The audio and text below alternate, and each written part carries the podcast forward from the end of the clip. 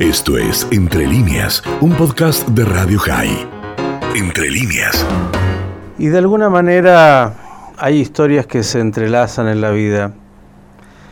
Y quisiera mm, pensar que seguramente mucho más cuando se entrelazan a través de una experiencia límite y dolorosa. Desde hace 29 años, año a año, de alguna manera nos encontramos, de alguna manera dialogamos, de alguna manera recordamos y evocamos. Él decidió, después de salir de los escombros herido, ser testigo, dar testimonio. El año pasado, con la pandemia que ya se había desatado, nos encontramos a solas, de casualidad. De casualidad a solas nos encontramos ahí en la Plaza Estado de Israel en un día también lluvioso como hoy. Y obviamente también recordábamos y evocamos.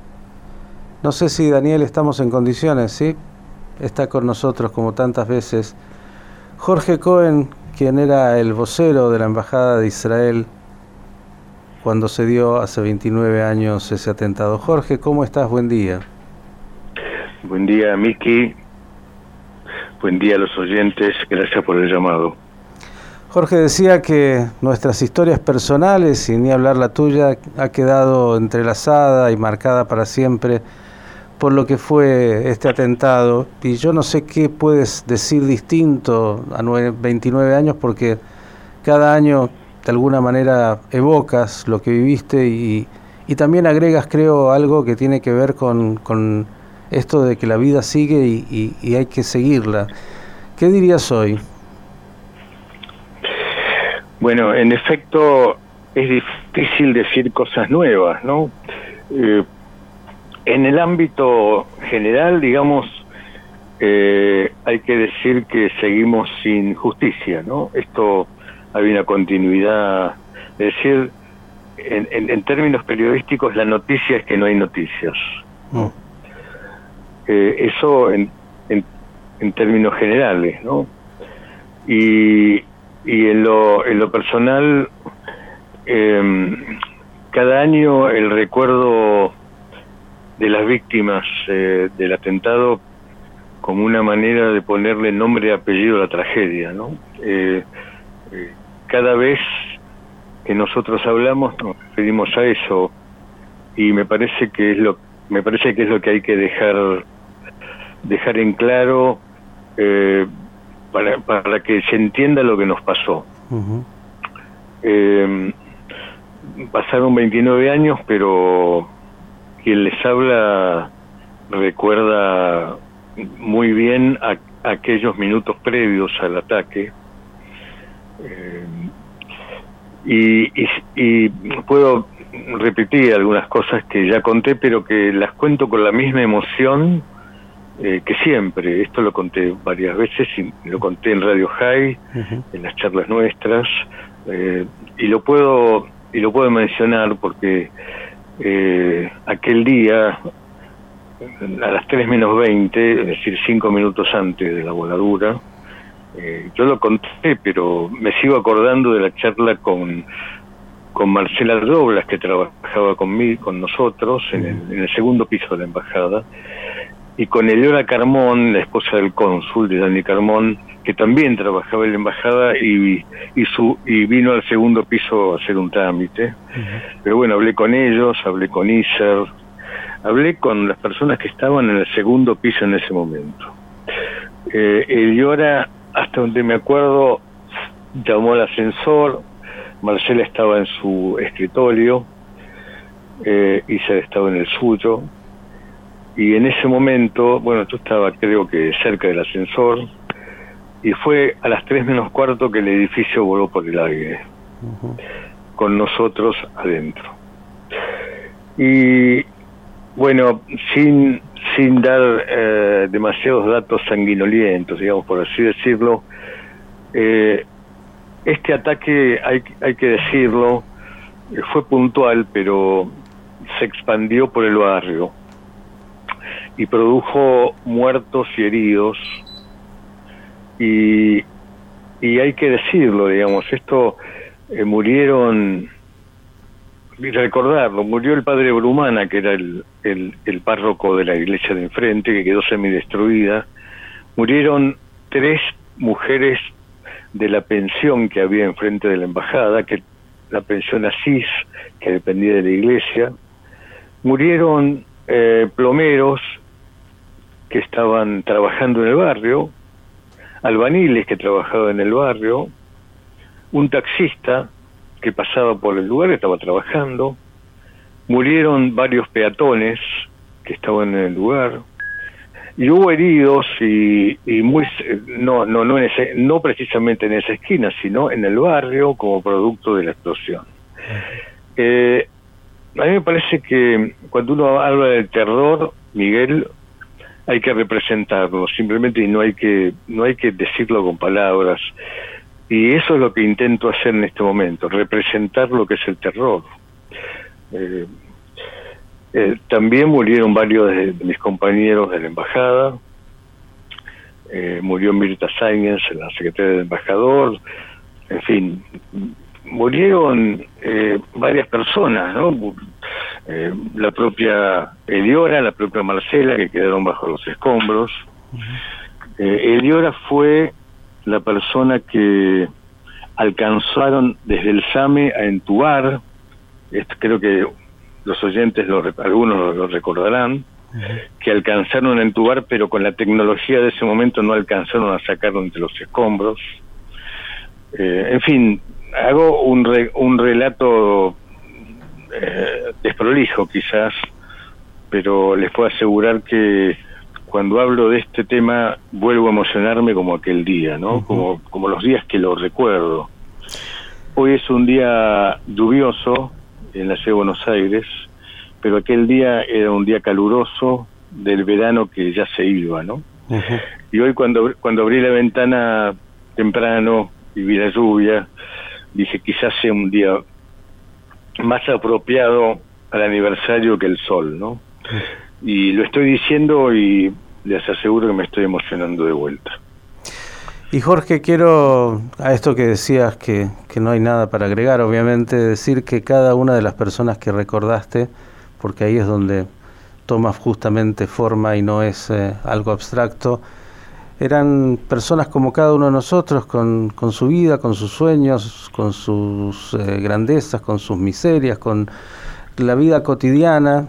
Pienso que decías de, de Eliora, la, la esposa del cónsul, que tenían como familia cinco chicos entre ellos, ¿no? Una familia numerosa eh, y obviamente lo que significó para esa familia ese golpe terrible como para cualquier otra y todas las víctimas que tenían otra vez una existencia con la naturalidad de la vida y que eh, sabemos que la muerte es parte de la vida, pero uno nunca piensa que otro quiere tomar tu vida a través justamente de una acción como esta que mató, como contaste, aquel que le tocó y aquellos que no les tocó por esas cosas del destino o porque salieron de la embajada unos minutos antes o porque tenían un almuerzo y no llegaron o porque estabas ahí y, por esas cosas, en tu caso, bueno, lograste como otros sobrevivir. Digo, lo que es eh, de alguna forma darle em, entidad a que cada uno de los que estaban ahí era una historia viviente con, con, su, propia, con su propia existencia y, eso es lo que marca para siempre, ¿no? Lo que, lo que acabas de decir, Miki, es muy importante. Eh, porque eh, todos éramos, todos quienes murieron eran personas comunes, como acabas de decir, comunes como nosotros que estamos hablando o como el oyente que nos está escuchando él, digamos, eh, las personas que mencioné antes eran, eran personas que estaban trabajando, ¿no? Eh, recuerdo algo que hicimos hace dos años, que fue una con, con el con fuimos con la gente de la embajada hablar del aniversario a la CGT. Nos recibió una mesa, fuimos muy bien recibidos y nos recibió el, jefe del secretario general, el señor Daer, y nos recibieron muy bien. Y, y algo que remarcamos en esa reunión era que quienes murieron eran trabajadores. Y también quienes los fueron a rescatar, los ambulancieros, los médicos, los enfermeros, los rescatistas, también eran trabajadores. Y esto lo asocio, lo asocié por lo que acabas de decir que éramos personas, personas comunes. Eh, también eran personas comunes, como dijiste antes, Eliora, que tenía cinco hijos, que se quedaron sin su madre, Marcela, de que hablé muchas veces, que tenía muchos proyectos, se había puesto de novia, eh, David Ben Rafael, que era el ministro consejero y había llegado hacía dos meses a Buenos Aires para su trabajo diplomático eh, y también dejó su familia, eh, dejó a su mujer, dejó a su hija, a su hija. Eli Bensev también eh, era trabajaba en la embajada, también había, venido de Turquía, en fin, puedo hablar de, de, de, Beatriz Berenstein, de quienes hablo de los quienes trabajaban con nosotros, no me quiero olvidar de nadie. Eh, en fin, éramos, eh, hablé antes, antes de Mirta Sáenz, que la ciudad de embajador, puedo hablar de, de, Raquel Sherman, que era una mujer eh, que murió después de un, de un mes de estar sin conocimiento y el día que fui a visitarla, ese día justo lo recobró, hablé con ella un poquito y al otro día murió.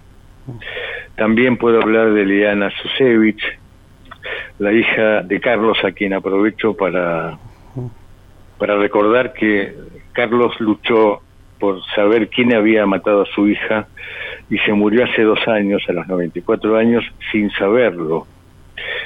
Eh, y también me acuerdo de Abba Javi que, que trabajaba con nosotros en la embajada, una mujer también con, con, con muchas ganas. Y, no quiero aburrir a los oyentes con esta descripción, pero la sumo a las personas normales como nosotros, eh, me refiero a normales como comunes, como uso el adjetivo que vos usaste antes, que todos teníamos vidas comunes y que después del atentado cambiaron, ¿no? Algunas para siempre.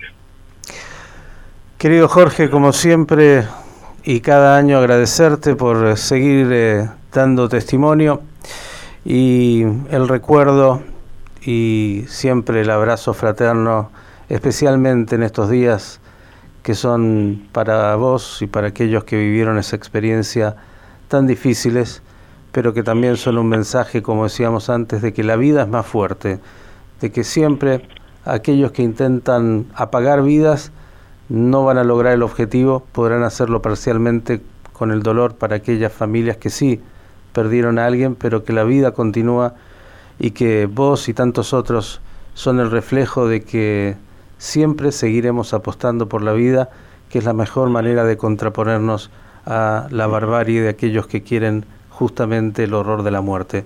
Un gran abrazo como siempre y, a recordar eh, y seguir dando testimonio y seguir dando testimonio justamente en el compromiso con la vida. Un abrazo grande, Jorge. Gracias a vos, Miki. Un abrazo. Chao. Jorge Cohen, sobreviviente del atentado a la Embajada de Israel, quien era vocero en ese momento de la Embajada. Esto fue Entre líneas, un podcast de Radio High. Puedes seguir escuchando y compartiendo nuestro contenido en Spotify, nuestro portal radiohigh.com y nuestras redes sociales. Hasta la próxima.